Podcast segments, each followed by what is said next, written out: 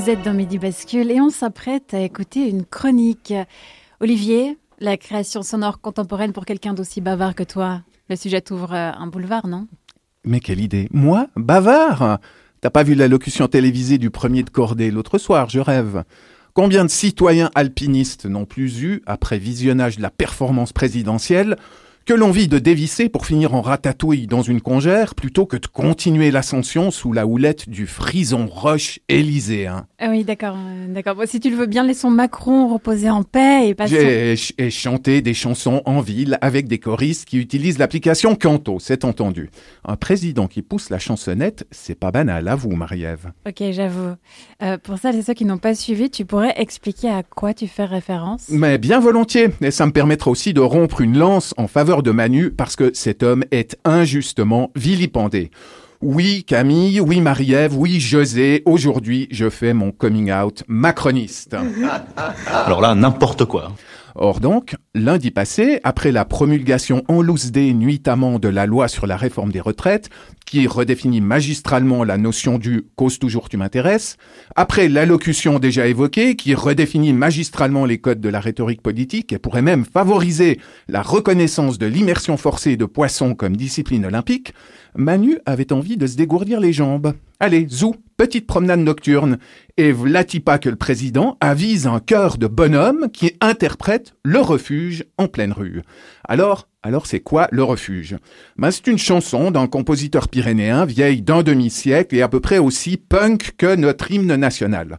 D'où l'on peut déduire deux choses. Petit 1, les Pyrénées, ça ne produit pas que des montagnards, ça produit aussi d'affreuses scies musicales. Petit 2, le Jupiter français est moins snob que moi puisque lui, le refuge, il adore. D'ailleurs, que fait-il ce soir-là?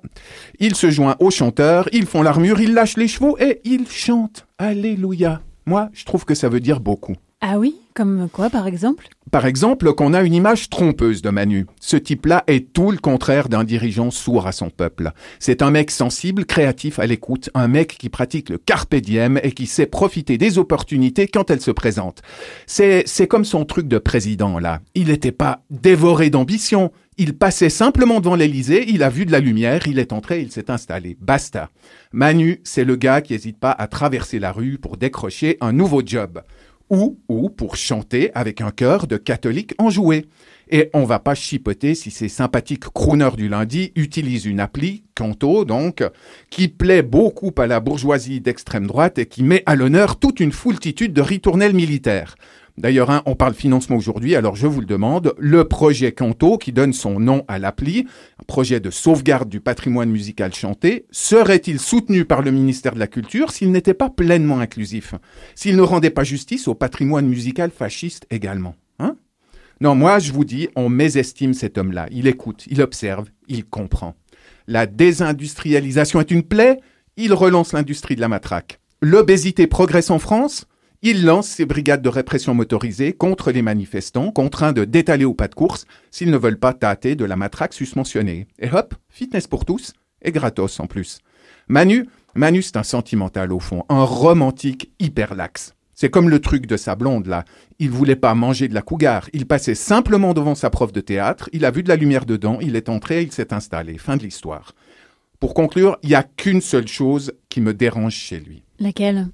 Ses compétences musicales et son oreille absolue font passer nos conseillers fédéraux pour des charlots. Manu, il chante, il donne de sa personne, c'est un ténor, c'est un cador. Ces derniers mois en Suisse, alors qu'une petite épicerie bancaire de rien du tout rejouait Titanic, Uli Morer et Karin Keller-Souter ont juste pu démontrer qu'ils savaient jouer du pipeau. Ma foi, on a les solistes qu'on mérite.